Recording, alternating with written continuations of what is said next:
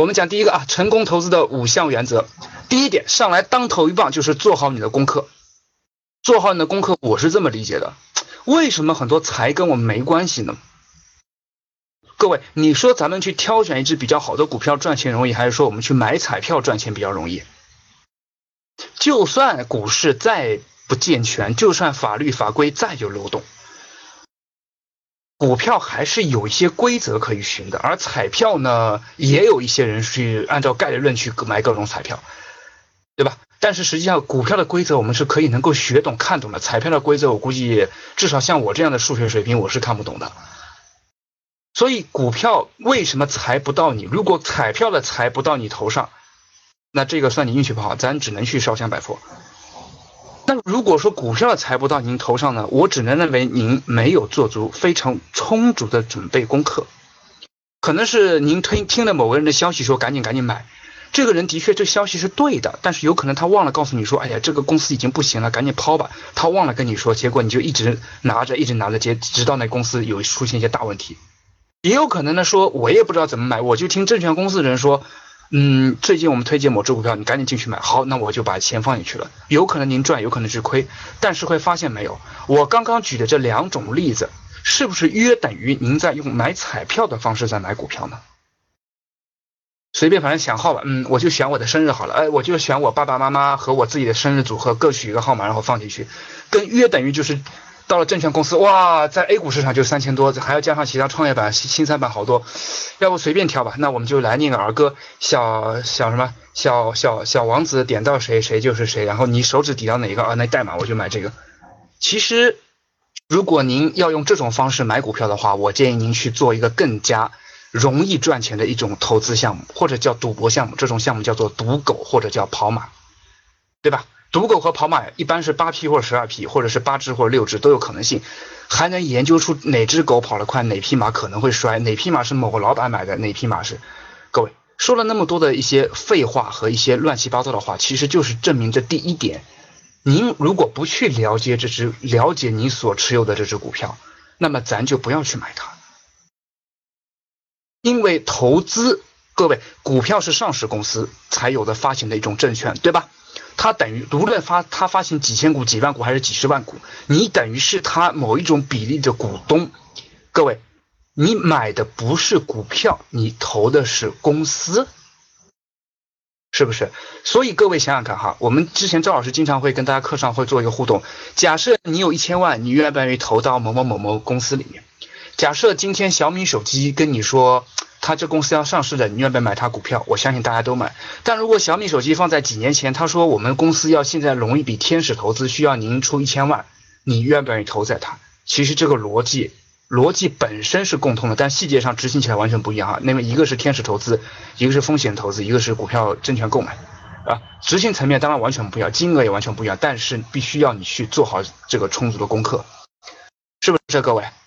那我再举个通透的例子哈，因为这是公开课呢，我尽量会讲的非常的 low，啊，可以说说的好听一点，讲的非常接地气；说的难听一点，就是讲的非常粗浅，非常的 low。比如说你现在去参加相亲聚会，有三千个姑娘，你是不是闭着眼睛瞎挑啊？或者是有有我们教室有很多女生哈，比如说你参加相亲聚会，有三千个帅哥，你是不是闭着眼睛瞎挑？还是看谁长得好看就这个直接挑谁？各位，你觉得你要挑一个相亲的对象需要花多长时间？很多人说对，这世界就是看脸的，那我就是要看谁长得好看，对吧？那你至少也得把三千张脸大概的看一遍吧，然后再把他的身高大概看一遍吧，是吧？然后看中了几个之后，比如说你好不容易最后看中了，先淘汰一半矮的，再淘汰一半胖的。再淘汰一半什么呀？有某些长相，比如说你不太喜欢头发特别长或者头发特别短的，啊，各种选来选去之后还能选出二十几个来，那这二十几个还不得一个个去聊聊看你家境几何呀？有房子吗？有车子吗？身体有没有家族遗传史啊？是吧？今年几几什么学历啊？还得去一个个了解，对不对？是不是各位？你看我举个例子哈，这个东西你都得要花很多很多时间，那难道股票你就随便拼命随便买吗？有同学说，对，挑另一半是挑一辈子的，那股票难道你买它三分钟吗？对吧？所以你得像像我刚刚举的那个例子，特别的特别的那个低低俗哈，挑对象的挑相亲对象的这个方式去挑挑看你的股票，这只股票本本身是什么主营业务的？它它上市多少年了？最近几年的业绩表现如何？它最近有什么动荡的新闻？它前半季度和前一年它营业业绩到底如何？有没有什么兼并吞购？财务指数怎么样？董事长有什么问题吗？董事会里面最近有没有爆出谁或做了什么什么动？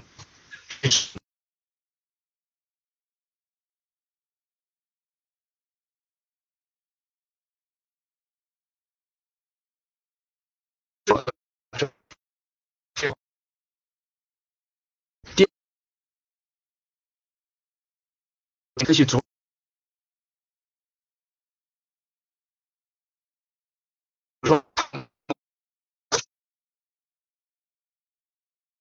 各位相上一期度看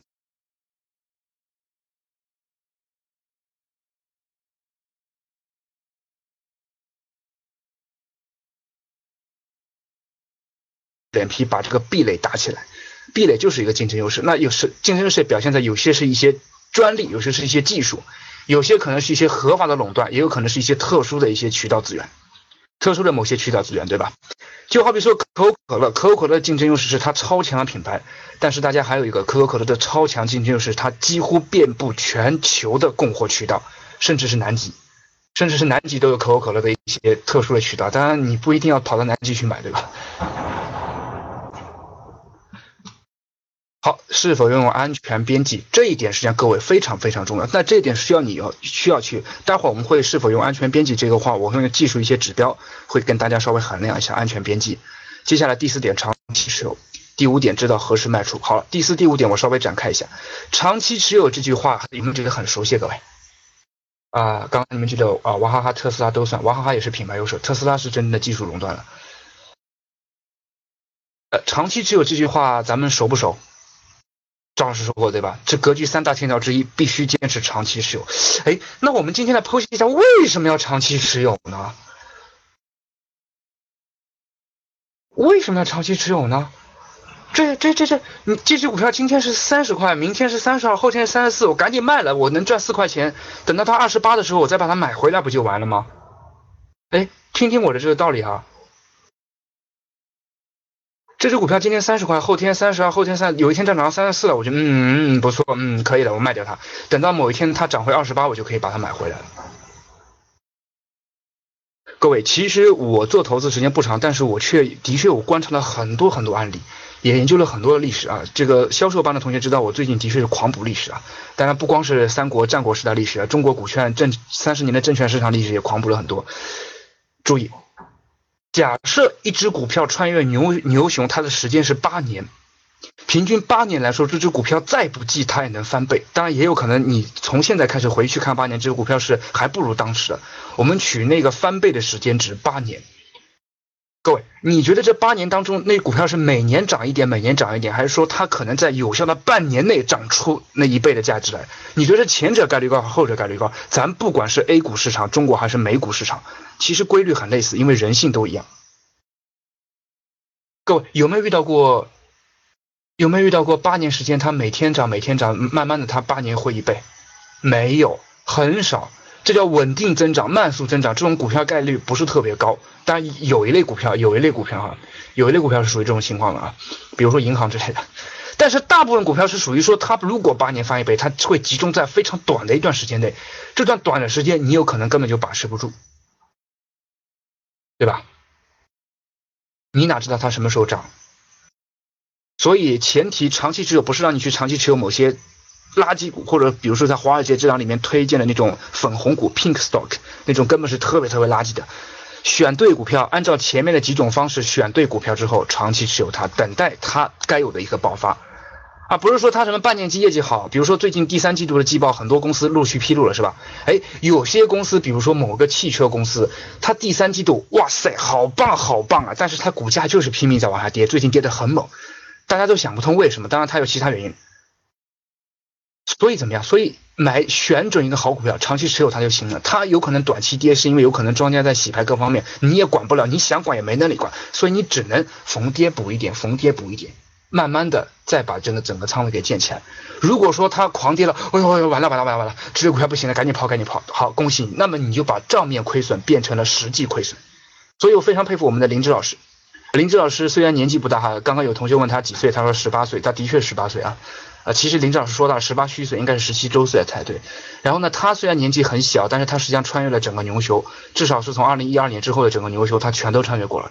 他跟我说，春哥，我从来没有卖出过股票，我没有把账面亏损变成实际亏损，这一点我非常佩服他。因为在我刚刚入股市的时候，我我会熬不住，我会把账面亏损亲手的变成了实际亏损，然后怪自己，哦，不一定怪自己，会怪别人推荐股票那些人。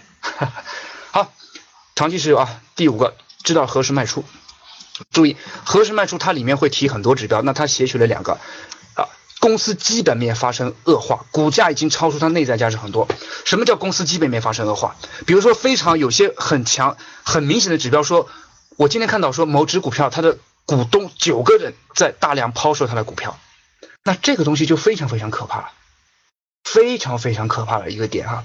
公司基本面发生一个恶化，但它不是说业业务上面，它是体现在它的股东抛售，因为这个东西信息是公开的。既然是上市公司，它的股东大股东减持这个事情是能够看得到的啊，能够看得到的啊。各位开个玩笑啦，林志老师怎么可能真的是十三岁炒股呢？哎呀，各位，如果你也跟我开玩笑，那我当真；如果你真当真的话，我实在是为你着急啊。开玩笑。第二个，股价超出它内在价值特别多，比如说我们看好某一个。某一只股票也是我们一直在观望的，不妨告诉大家，某一只做文具的股票，这只股票的估价现在有点过高，但它的确是好股票，的确是好股票啊。所以各位，所以各位，有些股票，比如说它再好，再好，某一只酒的股票特别好，某一只文具的股票特别好，但是它们的确超出价值很高，有可能你现在不买它，未来更高，也有可能你买了之后正好承接反响，不清楚不知道。那你告诉我，不知道咱怎么办呢？你看你们在拼命的说个股，卯不西明天有同学就哎呦，这是格局推荐的个股，赶紧去买呀！结果明天先跌百分之三，后天稍微稳稳了两天之后又跌了百分之五，然后就妈的都是格局这个给我推荐这只股票的，各位，所以你看为什么我讲课的时候我尽量避开个股，尽量避开个股，是因为我怕很多学员。我怕很多学员哈，就是就是因为说自己还没有做研究，然后听了有有些一知半解的消息之后就直接去了，所以不要各位，不要各位哈，所以我只讲这个道理，我只讲这些道理啊。严明同学，很多同学的一些恶意的话术或者怎么样，我不用不用担心，但是一旦意识到可能会在里面犯坑，尤其是关系钱的话，我一定要去提醒一下各位，这个好说歹说还是要去提醒一下啊。好，那么反过来，这第五条我们反过来，什么时候是捡便宜货？这个经历过牛熊的同学就会非常有感觉了。什么是捡便宜货？哇塞，有只股票市盈率低的好低，才四到六倍啊！天哪，它的每股价值还核算它公司总资产除以它的股本数，它的股价已经低于它的本原本每股价值了。也就是说，它公司现在宣布破产，我还能补贴我钱。